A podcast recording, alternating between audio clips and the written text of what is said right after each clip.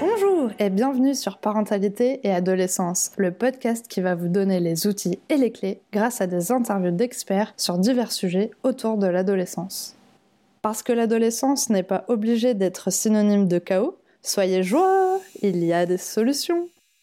Aujourd'hui, on va découvrir ensemble la Maison des adolescents, un lieu d'écoute, de soutien et d'accompagnement pour les adolescents et leurs proches. J'ai le plaisir d'interviewer un membre de l'équipe pluridisciplinaire, Zineb Mantrache, qui est psychologue. C'est parti pour l'interview Bonjour. Bonjour. Est-ce que vous pourriez vous présenter, s'il vous plaît? Oui, bien sûr. Donc euh, moi je suis euh, Zineb Montrache, euh, donc psychologue et psychomotricienne, et je travaille ici, voilà, à la maison des adolescents depuis quelques années sur les questions d'adolescence. Ok. Est-ce que vous pourriez maintenant nous expliquer ce que c'est la maison des adolescents et qu'est-ce qui s'y passe? Alors, la Maison des adolescents, c'est un espace d'accueil, écoute, accompagnement, orientation pour euh, tous les jeunes entre 11 et 25 ans, vraiment pour voilà, toutes les questions qui peuvent se, poser à cet âge-là. Donc, c'est un lieu qui est anonyme et gratuit, donc voilà, avec vraiment la question de la confidentialité.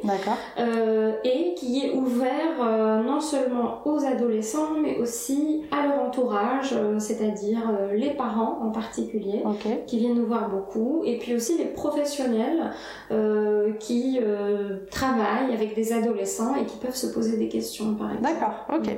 Du coup, ils peuvent vraiment venir pour n'importe quelle problématique euh, qui touchent euh, des moments de leur vie. Est-ce qu'il y a des problématiques qui reviennent plus que d'autres? Et est-ce que vraiment tout le monde peut venir? Mm. Alors, euh, c'est vraiment très très général. On peut venir ici pour toute question. La seule, le seul point commun, on va dire, la seule chose, on va dire, la porte d'entrée, c'est vraiment l'adolescence avec cette tranche d'âge-là, 11-25 ans, qui est une tranche d'ailleurs assez large. Et effectivement, les problématiques qu'on peut vivre à 12 ans, 13, 14, 15 ans ne vont pas être les mêmes que celles qu'on va rencontrer à 20 ans, 21 ans. Donc c'est vraiment, on peut venir pour, euh, pour tout type de, de, de, questionnement, euh, que ce soit euh, familial, euh, intime, scolaire, professionnel. C'est très large et d'ailleurs on le voit dans le public qu'on reçoit. Alors on a en général un petit pic vers 15-16 ans, mais voilà, toutes les, tranches d'âge, on va dire, sont, représentées avec des problématiques différentes. Alors ça peut varier parfois en fonction des périodes. Par exemple, cette année, euh, avec après le confinement, etc., on a eu une petite période à la rentrée où il y a eu beaucoup de jeunes adultes qui venaient de finir leurs études, qui avaient des difficultés dans cette rentrée-là, dans la vie professionnelle. Il y a d'autres moments euh, quand la pression scolaire, par exemple, peut être importante. On a beaucoup, voilà, ce genre de problématiques qui se présentent. Mais vraiment, c'est très très large. On, peut venir, voilà, pour tout type de questions. Est-ce que vous pourriez nous dire combien vous êtes au sein de l'équipe pluridisciplinaire sur Bordeaux. Euh, Alors, on est effectivement donc une équipe pluridisciplinaire où il y a des psychologues, donc il y a une assistante sociale, il y a deux infirmières, il y a euh, euh, une conseillère en économie sociale et familiale, une éducatrice et évidemment voilà, on a une, un secrétariat, une direction.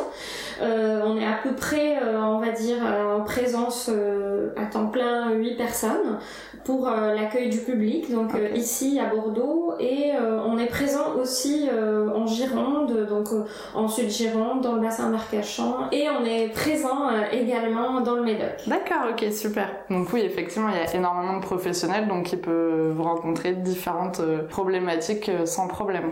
Donc répondre vraiment aux besoins du public à tout moment. Tout à fait. Alors on reçoit de manière indifférenciée voilà, les personnes qui nous reçoivent. Par contre, nous, on travaille beaucoup en équipe, on fait beaucoup de liens et on discute entre nous des situations qu'on reçoit pour prendre des décisions ensemble. Et donc c'est là qu'intervient vraiment le regard et la spécificité de chaque professionnel euh, de l'équipe. Super. Ce mois-ci, on parle du harcèlement scolaire. Du coup, j'aimerais savoir, est-ce qu'il y a des particularités euh, au sein de la maison des adolescents pour cette thématique-là? Et comment ça se déroule euh, quand un adolescent vient et euh, vous parle euh, justement de harcèlement scolaire? Mm. Alors, avant de parler juste de ce qui se fait à la maison des adolescents, il faudrait juste préciser que à l'éducation nationale, donc dans les établissements scolaires, il y a des dispositifs spécifiques sur ces questions-là de, harcèlement scolaire. Et donc la première démarche qui est importante, c'est d'en parler à un adulte au sein de l'établissement scolaire. Donc il y a effectivement aussi un numéro vert, donc le, 30-20, euh, voilà, qui est dédié à ces questions-là. Après, euh, disons que la question du harcèlement scolaire, c'est une question complexe où il se joue des choses à la fois sur le plan individuel, mais aussi sur le plan groupal, collectif. Euh, sur cette question groupale, les établissements scolaires sont plus amenés à intervenir, voilà, ils sont plus outillés pour ça, même si nous, en tant que maison des adolescents, on est souvent invités parfois à euh, faire des interventions dans des classes, de faire un peu de sensibilisation sur ces questions-là. Par contre, nous, on va plus agir sur le le point euh, individuel, on va dire. Parce que euh, c'est vrai qu'on en parle souvent euh, dernièrement de la question du harcèlement scolaire, mais c'est pas du tout une question nouvelle. C'est quelque chose qui existe depuis toujours, malheureusement, sous différentes formes, qui évolue effectivement avec l'évolution, voilà, des, des, moyens techniques, de, des réseaux sociaux, etc. Ça prend des formes différentes, mais ça a toujours existé. Tout simplement parce que l'adolescence, c'est un âge où les identifications vont être importantes, euh, particulièrement entre adolescents. Ils vont avoir besoin à la fois de s'identifier, de chercher un petit peu à qui ils ressemblent et de qui ils sont différents. Et paradoxalement, on va avoir ce besoin à la fois de, de se ressembler en quelque sorte, mais à la fois d'être différent, d'être original, de pas être tout à fait comme les autres.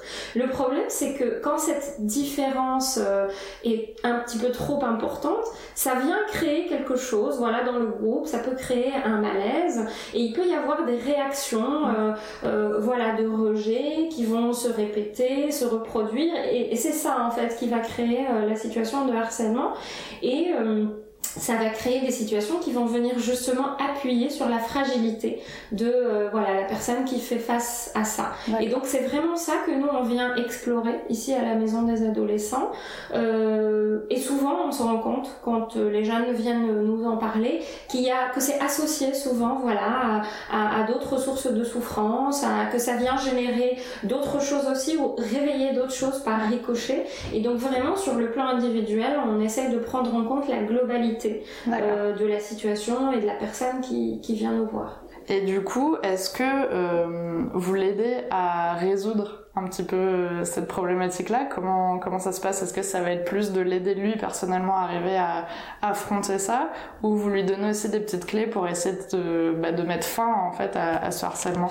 Alors, nous, disons qu'il n'y a pas vraiment de conduite à tenir, euh, voilà, qu'on va euh, mettre en œuvre avec tous les adolescents qu'on va recevoir. Mais il y a des choses effectivement qui, qui reviennent, c'est-à-dire que dans ce genre de situation, on essaye au maximum de travailler avec les établissements scolaires, voilà, de nous mettre en lien, de voir comment, parce que nous, de notre côté, on peut travailler qu'avec l'adolescent, on peut pas agir sur la situation. C'est pour ça que tout à l'heure j'ai insisté sur euh, le rôle justement des établissements scolaires et la nécessité vraiment de travailler avec eux. Après, euh, nous, on, essaye de décortiquer euh, la situation, euh, de comprendre un petit peu ce qui se joue, voilà, pour l'adolescent avec ses camarades, et on essaye de proposer, je, je l'ai peut-être pas précisé tout à l'heure, mais ici c'est pas un lieu de soins, c'est pas un lieu où on fait des thérapies ou des choses comme ça, mais on peut orienter vers s'il y a besoin. Donc, on, on, essaye en fait de voir de quoi va avoir besoin l'adolescent de manière individuelle, et on va essayer voilà, de l'accompagner dans ce sens-là, euh, de l'accompagner dans le retentissement de, de, sa souffrance, par exemple. Et comme je disais tout à l'heure, c'est des questions très complexes qui peuvent avoir différentes raisons. Et donc, le travail qui va être fait va dépendre de ça. Par exemple, pas plus tard que la semaine dernière, je recevais une adolescente qui a eu une puberté très précoce, qui a eu un, un corps pardon, qui s'est formé voilà, très vite et très tôt, et elle s'est retrouvée en décalage avec ses camarades du même âge et c'est ça qui a déclenché, on va dire, des rumeurs, justement, où on voit bien comment les enfants vont voilà, supposer des choses qu'ils vont associer à ce corps différent et, et les propager, etc.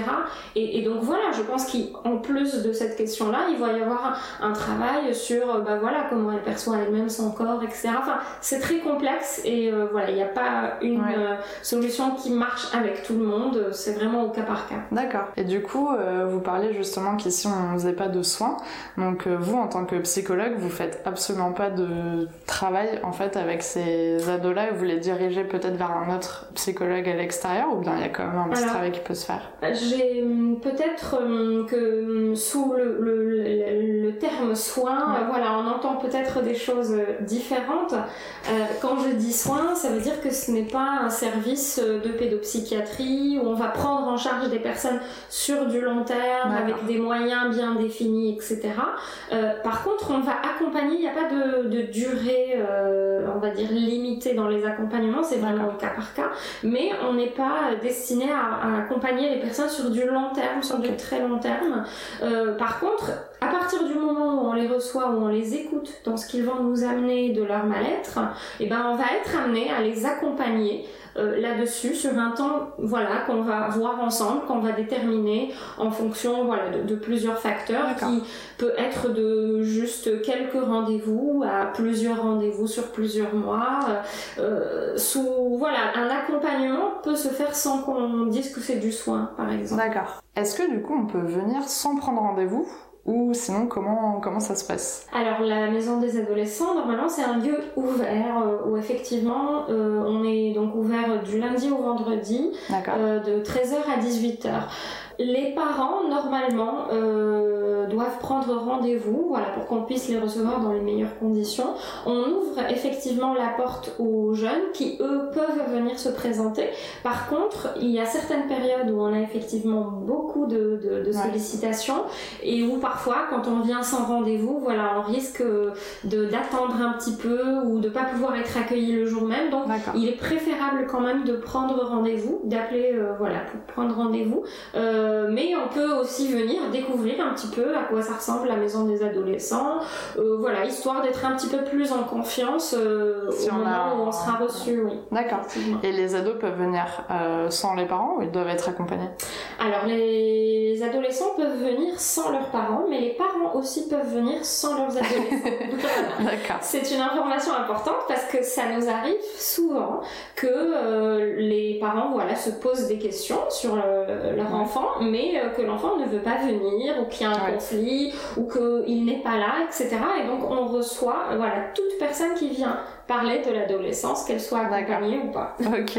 Vous nous avez dit qu'il y avait d'autres antennes en Gironde, mais est-ce que ce dispositif existe ailleurs en France? Alors, les maisons des adolescents, c'est un dispositif national, donc actuellement, il en existe dans toutes les grandes moyennes villes à peu près en France, euh, un petit peu moins peut-être dans le rural, mais normalement, les maisons des adolescents sont présentes sur tout le territoire, euh, avec quelques différences de fonctionnement et de statut, mais en général, elles viennent s'implanter et répondre euh, aux besoins euh, sur le plan local euh, là où elles sont. D'accord. Alors maintenant on arrive à la question pour les auditeurs. Est-ce que vous avez un message que vous avez envie de transmettre aux personnes qui nous écoutent aujourd'hui? Alors c'est une très bonne question. effectivement, ce que, ce que j'ai, de ce que j'ai compris, vos auditeurs, ce sont plutôt des parents d'adolescents.